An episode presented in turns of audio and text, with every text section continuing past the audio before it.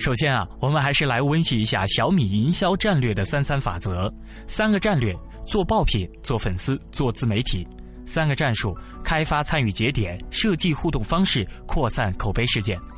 其中，这个粉丝战略之所以能如此成功，主要还是因为它赶上了自媒体这个好时代。粉丝关注小米，一有小米的消息，这些人就是铁杆读者。这样写小米的新闻就有点击，有了点击，媒体就更愿意写小米。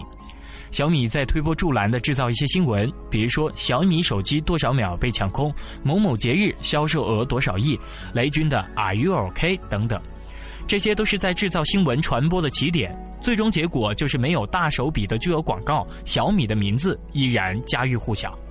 但是啊，现在小米的粉丝战略正在走向尽头。为什么这么说呢？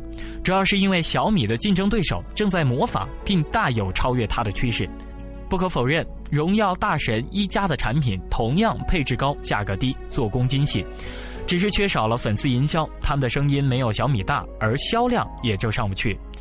于是啊，荣耀大神也开始搞粉丝战略，华为搞了花神俱乐部，酷派大神搞了神族，还在五月二十号办了个大神节。和当年小米送爆米花和几百人抽一台手机相比，酷派大神直接送大众高尔夫汽车，手笔啊也大得多。不仅如此，去年大神还搞了无节操的口碑事件，让瘦瘦带一批车模围攻小米总部。大神节官方发出六个啊的微博，节操满地。在制造媒体传播热点上，大神确实是做到了。小米的粉丝战略虽然还有，但模式已经被对手模仿的差不多了。在淘宝销售榜上，小米不再是一枝独秀，而是和荣耀、大神、魅族分享。小米的粉丝战略从独门武器变成了常规武器。除此之外，粉丝营销本身的缺陷也导致了小米品牌上升的瓶颈。我们都知道啊，廉价营销只能传播品牌，传播不了高端形象。高端用户只是用产品，他们不屑于当粉丝，搞粉丝营销的品牌难以获得他们的认同。小米通过一轮轮低成本的传播，已经被戴上了廉价品、性价比、屌丝之友的帽子。再往上走，去挖掘品牌价值、获得高利润，就会比较困难。而小米已经到了产品品牌向高端走的阶段，小米 Note 就是这样一个尝试。从产品力来说，这款产品已经非常强大，但最后还是定在两千九百九十九元，这也是一种无奈吧。